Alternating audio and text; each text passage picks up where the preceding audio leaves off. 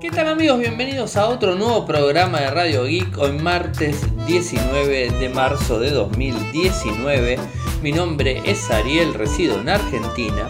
Me pueden seguir desde Twitter, en nick es arroba arielmcor.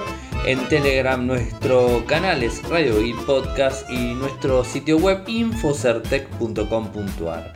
Como todos los días, realizamos un resumen de las noticias que han acontecido en materia de tecnología a lo largo de todo el mundo. Y hoy tenemos algunas cosas eh, para comentarles.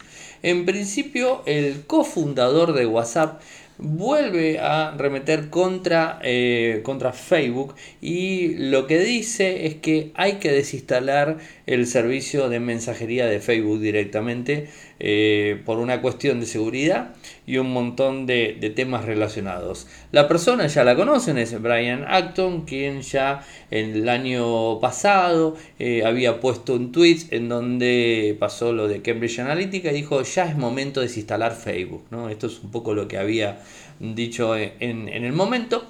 Y bueno, ahora desde la Universidad de Stanford eh, insta a los estudiantes a que eliminen directamente las cuentas que tienen en, la red social eh, tras explicar los motivos por el cual vendió su plataforma a Mark Zuckerberg en el año 2014. Eh, él lo que dijo es que tenía 50 empleados y tenía que pensar en ellos y en el dinero que ganarían con esta venta. También tenía que pensar en nuestros inversionistas y en mi participación minoritaria. No tenía todo el poder para decir que no. Esto es un poco, eh, digamos, eh, lavándose las culpas relacionadas a por qué la vendió en su momento, por qué dio el ok, ¿no? y sobre la información eh, que Facebook eh, tiene de nosotros, habla de que le brindamos eh, poder, le damos poder y esa es la parte mala. compramos sus productos, nos inscribimos en sus sitios web, hay que borrar Facebook y esto es lo que afirma nuevamente. Eh, bueno, así que veremos eh, qué sucede, qué tipo de repercusiones va a llevar adelante. No es el único que habla mal de Facebook, o sea, no, es, es una es una red social muy controvertida. O sea, hoy por hoy casi casi todos los servicios tienen sus inconvenientes. Eh, todavía seguimos sin saber qué sucedió la semana pasada en relación a la caída de Facebook, Instagram y WhatsApp.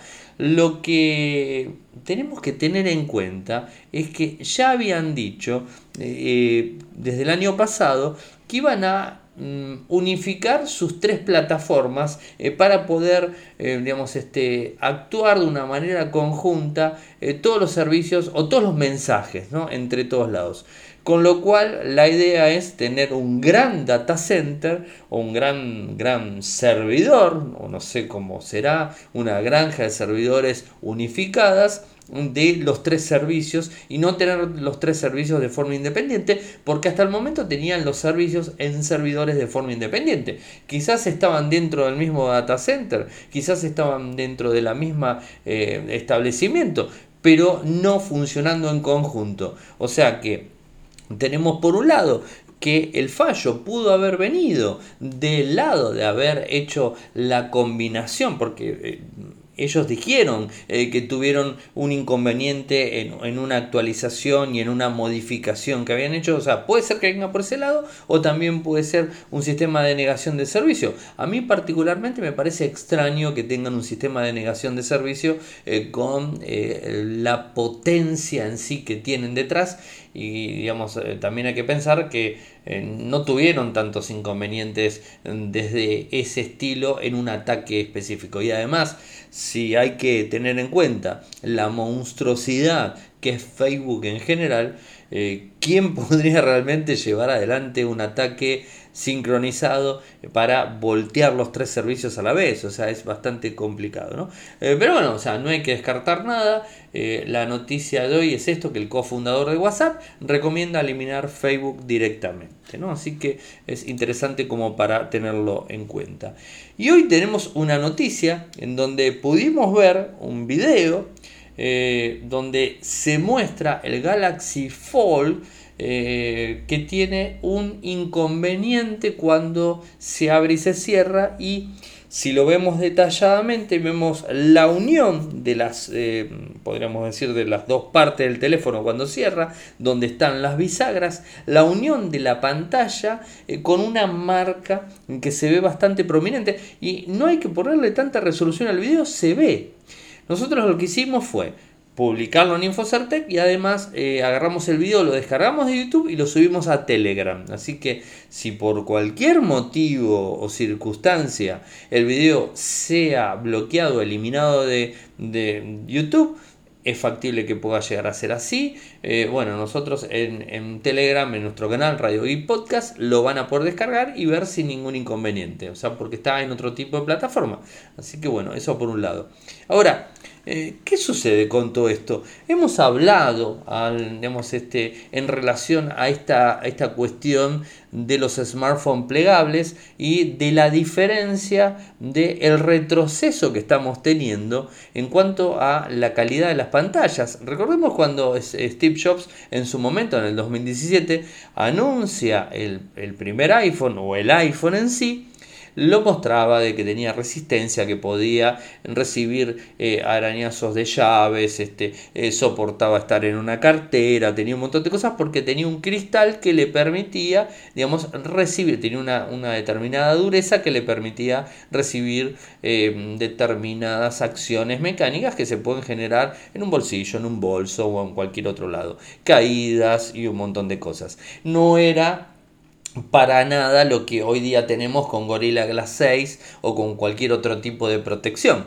Si ustedes se fijan, los smartphones que son de protección como los CAT, los Caterpillar o los que fueran son pantallas del, estilo plástico eh, que son irrompibles sí, porque son plástico, pero se rayan, porque el plástico se raya. O sea, eh, tenemos dos materiales, el tipo plástico o un derivado del plástico y el vidrio. El vidrio soporta más el tema rayaduras, es más quebradizo y al ser quebradizo justamente no se puede flexionar, o sea, no se puede eh, hacer eh, doblar perfectamente para después poder abrirlo. Entonces los fabricantes, tanto la gente de Samsung con el Galaxy Fold, eh, como la gente de Huawei con el Mate X, eh, están desarrollando o desarrollaron una tecnología del estilo tipo plástico que permite abrirlo, cerrarlo, abrirlo, cerrarlo con un sistema de, eh, de digamos, este, bisagras que permite la, apertura y de vuelta. Ahora, ¿qué sucede?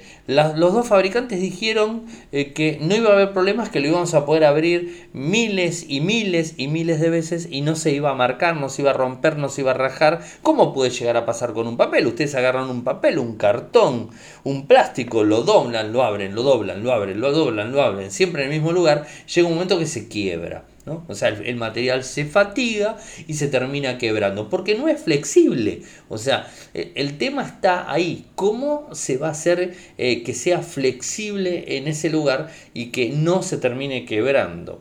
Eh, bueno, es difícil llevar adelante eso. No hay un vidrio que lo soporte, no existe un vidrio que se pueda flexionar así, tal cual, y ponerse enfrentado uno contra el otro y doblarse, porque se termina quebrando. No hay ninguna este, duda sobre eso. Entonces, volvemos hacia atrás, volvemos antes del 2007, en donde había smartphones de plástico, con, digamos, eh, con pantallas de plástico, que se rayaban como el plástico en general, podrían ser más o menos duros, eh, pero se terminaban rayando. Y además, cuando empezaron a sacar los primeros smartphones eh, táctiles, eh, como por ejemplo los Nokia, el N800 creo que fue, si mal no recuerdo, era tipo plástico y no eran pantallas capacitivas como hoy conocemos, sino eran resistivas, que había que empujar y había que presionar sobre el plástico y la pantalla era como que se bajaba un poquitito, ¿no? O sea, eso era más resistente al golpe, pero era más rayable también. Ahora, ¿Qué sucede? Nos damos cuenta eh, que el Galaxy Fold tiene problemas. Y a todo esto eh, traigo a colación algo que, estuve hablando con, varias personas en relación a lo que pasó en el Mobile World Congress.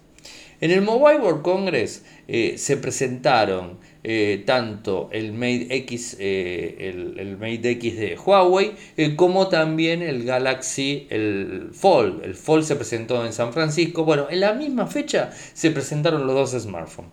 Ahora, ninguno de los dos smartphones estuvieron libremente para la prensa. Y cuando abro libremente para la prensa, abro como, por ejemplo, pasabas por el stand de Samsung y agarrabas eh, los eh, tres modelos de S, S10 sin ningún inconveniente. Lo podés agarrar, toquetear, jugar, probarlo y nadie te decía nada. Ahora, ¿pasaba lo mismo con el Galaxy Fold? No, no pasaba. ¿Pasaba lo mismo con, el Huawei Mate X? No, no pasaba.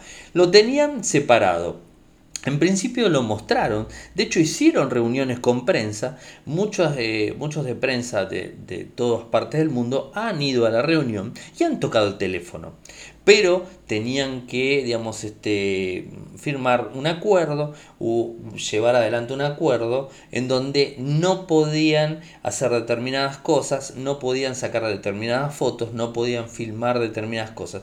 Hay medios que lo han hecho, hay periodistas, youtubers que lo han hecho y está mal porque eso, digamos, este, es lógicamente ético que si te están avisando que firmas un NDA, que es lo que normalmente los periodistas conocemos como un, un, papel que nos dice hasta qué punto podemos hacer algo y en qué momento podemos liberar la información, qué es lo que podemos decir y qué es lo que no podemos decir antes de la fecha que nos dijeron, lo tenemos que cumplir, porque es, digamos, es un contrato eh, que se firma. A veces se firma, a veces no, eh, y bueno, genera un montón de controversias. Ahora, eh, hemos visto que varios medios publicaron cosas y, digamos, este, termina sucediendo lo clásico. Se juegan a, digamos, a publicarlo como hay medios o como hay este, periodistas que se dedican al como decimos aquí en Argentina, el chusmerío, o que se dedican a, eh, a todo ese tipo de cuestiones, ¿no? Al llevar y traer información, al llevar y traer comentarios, al generar polémica, todo ese tipo de cosas. Bueno, hay periodistas tecnológicos que también hacen lo mismo y que viven de eso, viven de la primicia, entre comillas, porque realmente no es así. Eh, pero bueno, volviendo al tema, el Galaxy Fold, nosotros tenemos este, eh, una, una, fotos, o sea, tenemos varias fotos eh, en donde hemos mostrado al Galaxy Fold detrás de qué? Detrás de una pan, de, digamos, de un lugar cerrado. O sea, estaba totalmente cerrado el lugar. y bueno, es este, más, más que lógico que lo estaban cubriendo por algo. O sea, no estaba ahí. Carlos Sartori, que estuvo en el mobile, lo ha mostrado en video y en fotos. El Galaxy Fold estaba, en, un, en, una vitrina con un personal de seguridad y con, digamos, este, vallas para que no puedan pasar y acercarse. O sea, algo le pasaba realmente al Galaxy Fold. ¿Por qué hicieron eso? Y después escuché de, varios periodistas de otras partes del mundo eh, que decían eh, en donde cada vez lo alejaban más de la gente para que no lo vean.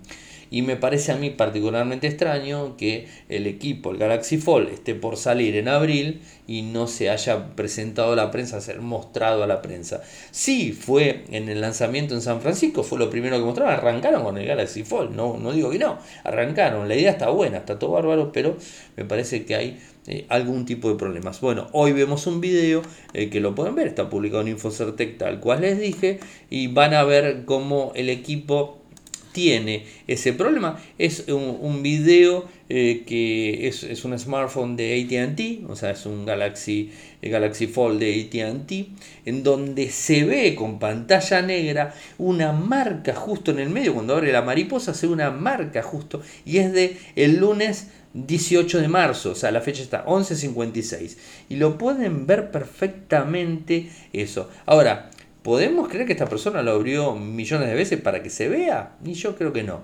Obviamente está utilizando una pantalla, eh, digamos, un fondo negro, ¿no? O sea, el fondo negro hace eh, que eh, se delate mucho más este, esa, raya, esa raya que tiene en el medio. Digamos, ahí lo ven, no está trucado el video, es el equipo, lo muestra por todos lados. Eh, y bueno, o sea, este es, un poco para tener en cuenta. Particularmente creo que no es la solución o no es eh, la opción ideal eh, para un smartphone de este estilo. O sea, creo, a mí inclusive me parece que dos pantallas divididas quizás por un pequeña, una pequeña raya, o sea, que divida cristal con cristal, me parece que sería mejor inclusive que esto. O sea, eh, digamos, eh, porque va a traer problemas, a no ser que incursionen en algún tipo de material eh, que, que, bueno, que mejore eh, este, este tema puntualmente.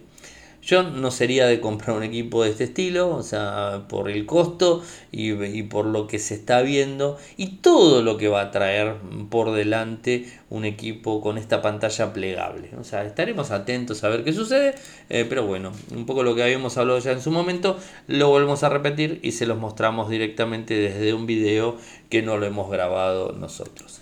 Y creo que una de las noticias más, más importantes del día podríamos hablar y decir que viene del lado de Google y con su servicio de streaming de juegos que se llama Stadia.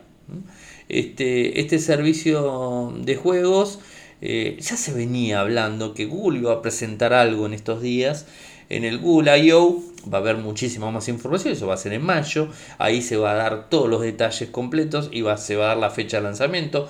Antes que se apuren, no hay fecha de lanzamiento, o sea, no tenemos fecha de lanzamiento, sabemos que va a ser en el 2019, sabemos que va a arrancar en Estados Unidos, va a seguir en el Reino Unido y después va a ir a Europa. Y de ahí en más va a ir desplegándose a lo largo de todo el mundo, pero no sabemos la fecha exacta.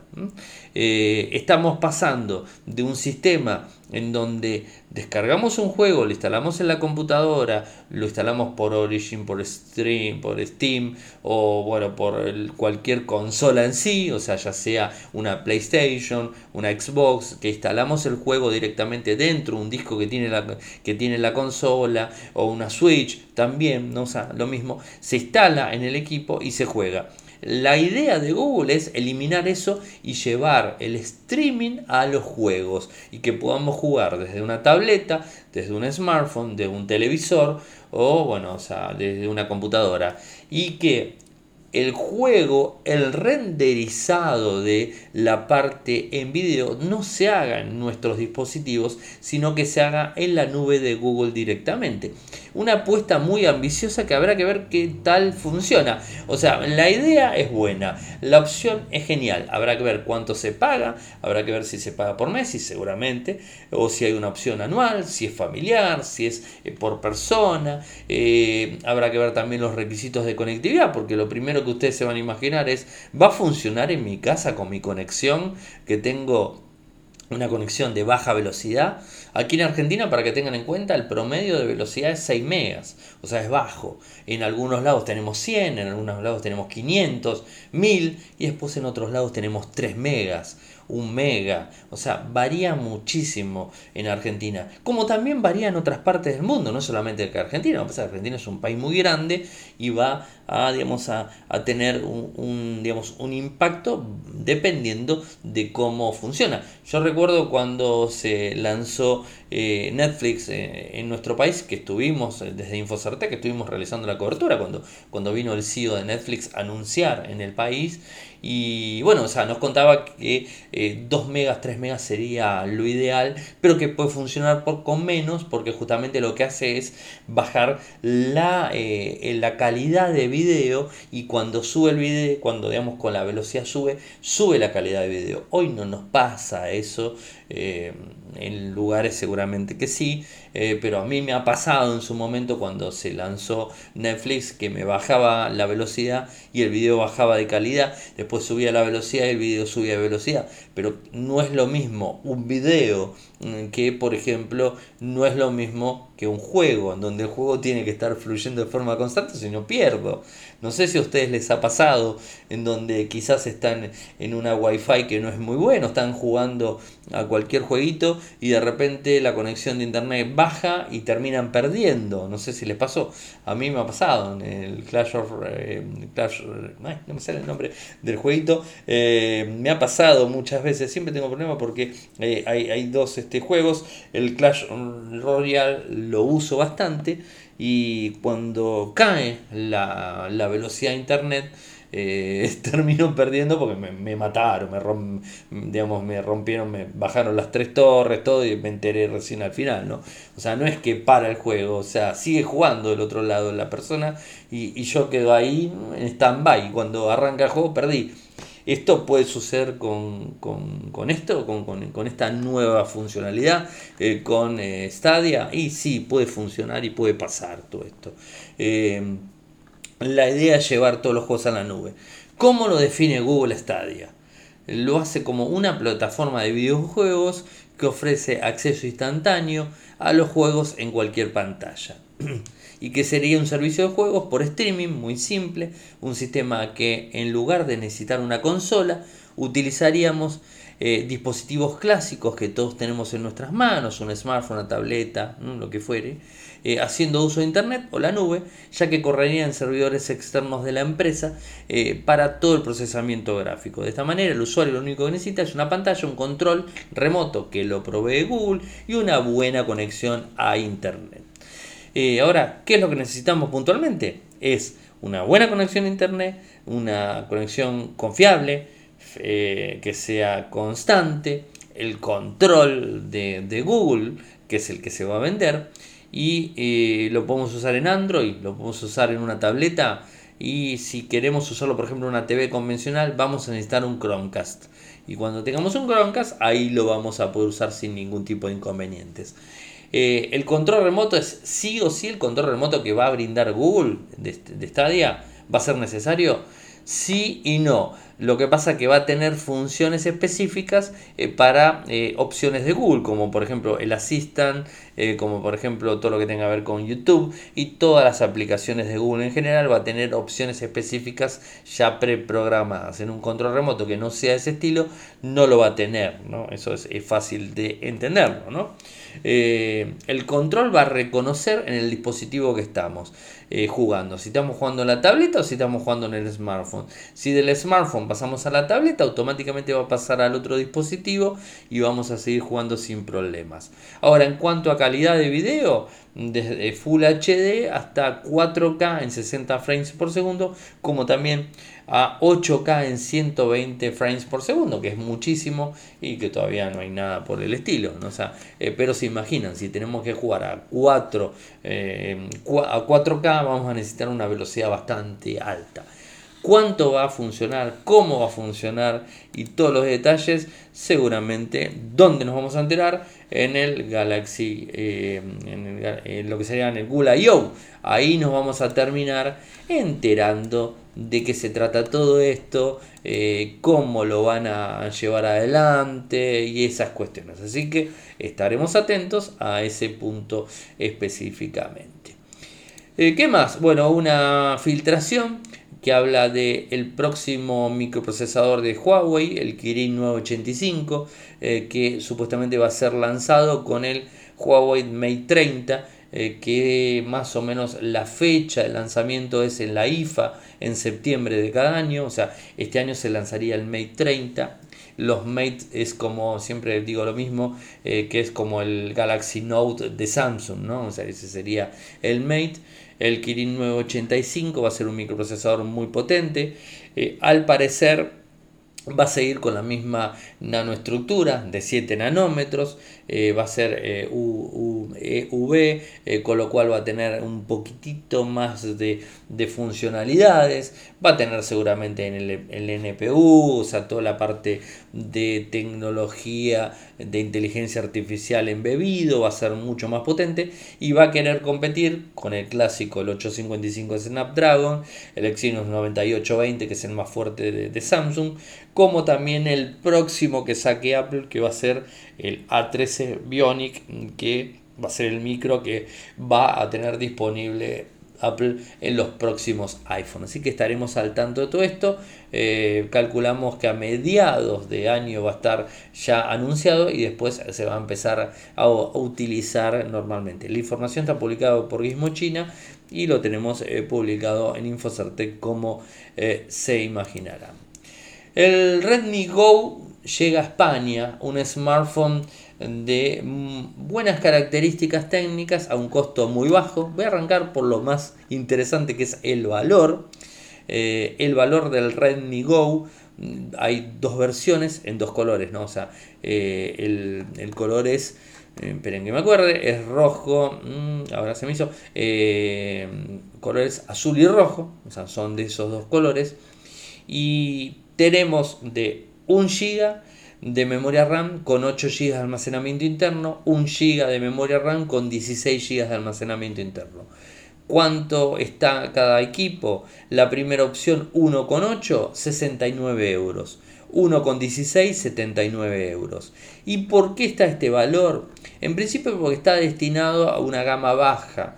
Tiene Android eh, Go, no tiene Android One, sino que tiene Android Go, la versión reducida de Android, eh, Android Go Oreo, eh, que lo que hace es justamente reducir una muy gran capacidad eh, en lo que es el almacenamiento de ROM en sí o el firmware es más reducido. Las aplicaciones por lo general son aplicaciones del estilo web que están ayornadas para que funcionen como si fueran aplicaciones en general. Funcionan muchísimo más rápido funcionan offline está totalmente optimizado y puede estar instalado en 8 GB de memoria de almacenamiento porque ocupa nada. Eh, hoy por hoy para que tengan una idea eh, Android Go ocupa de 10 a 12 GB o sea no podría estar nunca instalado en 16, ¿no? O sea, porque te quedas sin espacio.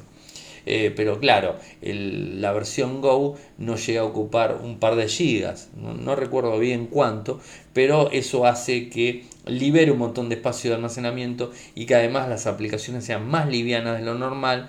Eh, y bueno, de esa forma tenés eh, la posibilidad de tener un teléfono actualizado, con aplicaciones nuevas, con aplicaciones Light Go, eh, que son más rápidas de lo normal y que no tienen todas las funcionalidades que podemos llegar a encontrar en la aplicación Full. Lo que pasa es que tampoco ocupan lo mismo y corren con menos requerimientos de hardware. Ahora vayamos al hardware del dispositivo. Estamos hablando de una pantalla de 5 pulgadas IPS LCD con una resolución HD 1280 x 720, una resolución eh, relación de aspecto 16.9, 380 nits de brillo, o sea, buena la pantalla, es HD, o sea, no vamos a pretender gran cosa y lo primero que bajan los fabricantes es justamente en dónde, en la pantalla, que es lo más caro que tiene cada dispositivo.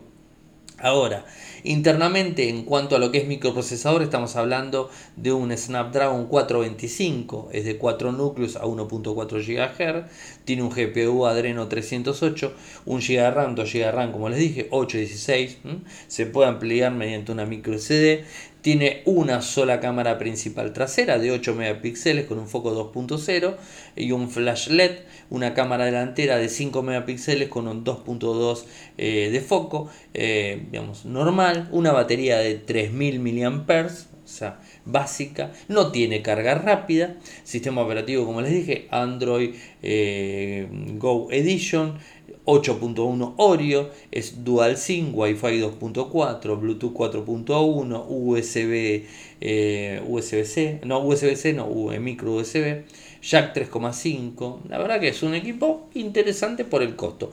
Eh, ¿Dónde encuentra más información? mi.com barra es redmi-go. mi.com barra es redmi-go. Está publicada toda eh, la información para ustedes desde ese lugar. ¿Qué más me queda? Bueno, me queda eh, un tema más. Hoy es un, día bastante tranquilo en noticias eh, y como siempre tengo que agradecer a, la gente de lingwar.com.ar por apoyarnos. saben que pueden contratarlo para servicios corporativos, ya sea para su empresa, bueno, obviamente por una empresa, o tenerlo en la nube, o tenerlo directamente en las oficinas propias de cada, de cada uno.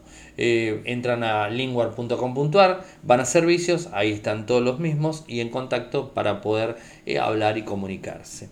Y después, eh, como todos los días les cuento, si quieren apoyarnos, sepan que está Patreon, en donde nos pueden donar el costo de un café mensual, o sea, nada más ni nada menos que eso, un cafecito para Radio Geek y para Infocertec, lo hacen desde www.patreon.com barra radiogeek www.patreon.com barra radiogeek eh, voy a mencionar, porque obviamente es uno de los, una de las cosas que, que, he puesto en Patreon cuando, cuando lanzamos esto, este sistema, las personas que nos están apoyando. A agradecer a Bernardo, a Eduardo, a Erika, a Gustavo, a JJ Ponce, a Juan Cruz, a Juan, a Neroncete, a Samuel, a Sebastián, a Gustavo y a Volcan. Muchas gracias a ellos por apoyarnos y esperemos que sean muchos más, porque la verdad que eh, nos hace falta realmente. Bueno, y PayPal, paypal.me barra arielmcor, si quieren desde ahí también pueden sin inconvenientes. Y me queda eh, el informe del newsletter, donde publico todas las noticias que no llego a publicar en el día. Y bueno, armo con lo que me quedó, lo tiro ahí adentro más resumido y lo ampliamos en Radio Geek. O sea, esa es la idea. Y con esta noticia cierro. Con esto del newsletter del día martes 19 de marzo, cierro. Apple y Netflix van a ser rivales, o sea, no va a haber colaboración como lo tiene Amazon con HBO o Showtime, no va a haber colaboración o sea, van a trabajar de forma independiente. El próximo 25 de marzo Apple piensa anunciar su propio servicio de video en streaming. Ya es un secreto cantado que va a ser así, van a anunciar eso. Pensábamos que iban a anunciar los iPads, no, los, iPads los publicaron. Bueno, ahora, qué locura, ¿no? Se pusieron a pensar algo. Eh, justamente lo que Apple, lo que Steve Jobs criticaba de, eh, de cualquier tableta con lápiz, era justamente el lápiz que tenía que manejar los dedos. Bueno, eh, Tim Cook lanzó las tabletas con lápiz ahora. O sea, es... Eh, no sé, quería decirlo solamente. Eh, no importa, de lo que despotricó continuamente Steve Jobs, Tim Cook hace todo lo contrario. Eso, de esa no me cabe la menor duda. Les va bien, obviamente, pero bueno, ¿qué va a ser? Sigamos. como les dije, el 25 Apple va a lanzar este servicio. Eh, va a ser una plataforma que ya está recontra reconfirmada por, por Cupertino. Eh, no va a tener ningún tipo de apoyo desde Netflix como se había pensado en algún principio que podía llegar a ver. ¿Y esto quién lo confirma? El mismo CEO de Netflix. Eh, donde dice eh, que no ofrecerá suscripciones a través del servicio de Apple y tampoco planea establecer una colaboración como llevan adelante, tal cual les dije, Amazon con HBO y Showtime. Recordemos eh, que la relación de Netflix con Apple no ha sido buena. En el 2016, cuando Apple lanzó su aplicación para, para TV, Netflix no participó mientras que el año pasado Apple dejó de vender suscripciones en Netflix a través del Apple Store. O sea, la relación no es buena, o sea, va a ser difícil eh, que planeen trabajar juntos. Y una buena noticia para las marcas eh, que publicitan en Instagram es que eh, Instagram integra al marketplace para que vendan de manera directa a través de la aplicación. Está bueno porque sin salir de la aplicación se puede vender y comprar, ¿no? Ese tipo de cosas. Esta información fue publicada en el blog oficial de Instagram. Lo que dijo Instagram fue lo siguiente. Hoy estamos introduciendo checkout en Instagram.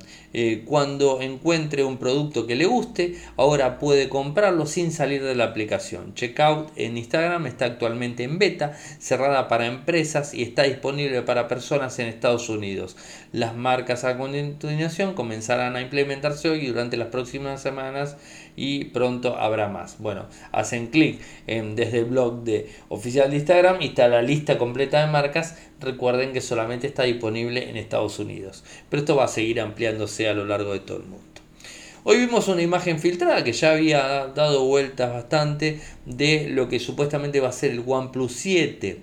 Eh, que se había rumoreado que, podría ser lanzado en el mobile, al final no terminó porque no eran los tiempos. Hace muy poco se lanzó el OnePlus 8T no puede, no puede lanzarse el OnePlus 7 ahora porque no, no correspondería y además no hay determinado tiempo. Recuerden que OnePlus en la versión alta el OnePlus sería el 7 y el 7T se lanza, no sé, a un cuarto, un poquitito más de, año y casi llegando al final del año en la versión T que es la mejorada de la primera versión que se larga en el año. ¿no? Eh, pero hay algunas filtraciones. Nos encontramos con que no va a contar con el conector de 2,5 clásico eh, para el jack, tampoco la carga inalámbrica, algo que se había visto. Eh, en algún lado había leído que no iba a ser resistente al agua, eso también por ese lado, sumergible, esas cosas, y no va a tener notch. Y a ver, va de vuelta, son eh, filtraciones. No va a tener notch y lo que sí va a tener es una camarita que va a salir en la parte vertical, en el estilo tipo submarino, ¿vio? me sale como, uh, o sea, un periscopio. Bueno, igual, va a salir de esa forma. Eh, y bueno, o sea, no hay mucha más este, información al respecto. Ah, y la parte trasera va a tener tres cámaras, eh, como la gran mayoría de smartphones de gama alta que están saliendo en el 2019. Va a tener una triple cámara en forma vertical, abajo va a tener el flash convencional. Y una mala noticia para los que quieren a Inbox se confirmó la fecha oficial de cierre. Es el próximo 2 de abril. Sí, el mismo día eh, que Google eh, optó por cerrar Google Plus. Hace un ratito me llegaron dos correos diciéndome que eh, tengo que bajar la información, ya la bajé. Si alguien no la bajó, recuerden que la tienen que bajar. Tienen tiempo todavía para bajarla, porque después se van a quedar sin la información que subieron a Google Plus. Pueden bajar todo. Yo bajé, eh, creo que eran 5 GB, una cosa así, en, en 3, 4 archivos de zip que me, bajó el sistema. Tardó un tiempo procesarla. Así que no demoren el tiempo. Vayan y pidan eh, la, eh, la información para poder descargarla, porque si no van a terminar perdiendo todo eso que subieron a, a, Google Plus en su momento, si es que lo subieron y si es que lo usaron. Si no lo usaron, no pasa nada. Y si no les interesa la información que subieron, no pasa nada tampoco. Pero volviendo a Inbox, Inbox era una, eh, un sistema de correo, un correo que digamos que funciona de Gmail, es igual nada más que tiene una interfaz totalmente diferente, es más interactiva, está orientada eh, a la parte visual, a la parte digamos este eh, de funcionalidades, tiene un montón de funcionalidades que están muy buenas. Yo particularmente no me acostumbré, no lo usé a Inbox, uso Gmail desde siempre y funcionaba en Android tranquilamente, ¿no? Eh, bueno, esto cerró ya desde el año pasado, habían dicho que iba a tener su última actualización. En octubre creo que fue que había, iba a tener su última actualización. Y ahora se define que el 2 de abril cierra completamente y todas las opciones de inbox da poquitito las están llevando y las están pasando al Gmail convencional. No las mismas, pero bueno, algo es algo, algunas opciones le están poniendo. Hay muchos que lo sufren porque lo han utilizado bastante y estaban muy conformes utilizándolo. Bueno, lamentablemente es un servicio gratuito que al ser gratuito no tenemos opción a patalearle a nadie. O sea, es gratuito, lamentablemente es así, ¿no? La noticia fue confirmada por el mismo Google que les está enviando correos electrónicos a personas que parece que lo habían interpelado por el tema del cierre, que se negaban a que lo cierren. Bueno, o sea, nos negamos a que cierren un servicio, lo van a cerrar igual. Google no, le tiembla el pulso, cuando dice cierra algo, lo cierra, le importa muy poco, como hace con Google Plus, que tiene fallos hace años de seguridad, y en vez de arreglarlo, lo cierra directamente. Inbox, no sé si tiene fallos de seguridad, pero lo cierra también porque lo quiere cerrar y punto. Es así, Google se maneja de esa manera. Lo que han recibido los usuarios, un correo electrónico diciéndole que en 15 días van a cerrar, eh, y que bueno, y que perdieron o sea, perdieron cualquier tipo de, chance a discutir con Google porque lo cierra y les importa muy poquitito lo que digan los usuarios. Esa es el resumen de la, de la situación. Así que vayan pensando en usar Gmail o, no sé si hay otra aplicación eh, para utilizar que, les guste. No sé si hay alguna y si alguien tiene algo para recomendar, eh, que lo diga. Así lo, lo podemos decir. Eh, igualmente necesitamos Gmail para activar los equipos Android. Pero bueno, podemos usar otra aplicación para los correos electrónicos. Bueno, es cuestión de, buscar algo si es que eh, les interesa y si tienen algo lo comparten. Bueno, espero que les haya gustado el programa de hoy. Es un poquitito más corto, no hay gran cantidad de noticias. Mañana voy a estar recibiendo eh, el Moto G7. El Moto G7 Plus se va y me traen el Moto G7, voy de, atrás para adelante, eh, así que voy a poder comparar un poco la diferencia con el Moto G7, vamos a hacer la prueba de uso, vamos a sacarlo a, sacar eh, a la calle, a sacar fotos, filmar y todo ese tipo de cosas, para poder hacer lo mismo que hicimos con el Moto G7 Plus y armar el informe, así que estén atentos eh, porque desde mañana lo vamos a tener y lo primero que van a ver va a ser el unboxing, ¿no? o sea, es lo básico en principio.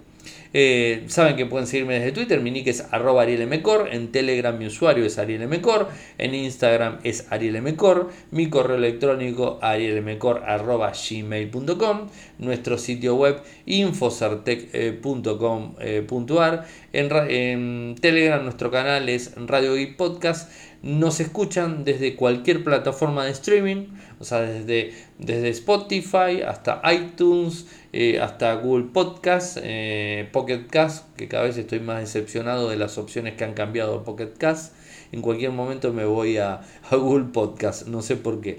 Eh, y si lo desean también, estamos en YouTube, o sea, cada programa está subido a YouTube, youtube.com barra Infocertec. O sea que escucharlo y compartirlo lo pueden hacer de Spotify, de YouTube, de cualquier lado eh, que se les ocurra. Y si quieren ponerlo me gusta, eh, digamos las estrellitas, poner un comentario en cualquiera de las plataformas, buenísimo, así cada vez escuchan más personas el programa. Y si quieren apoyarnos vía Patreon, lo pueden hacer eh, como saben. ¿no? Eh, muchas gracias y mm, será hasta mañana. Chau.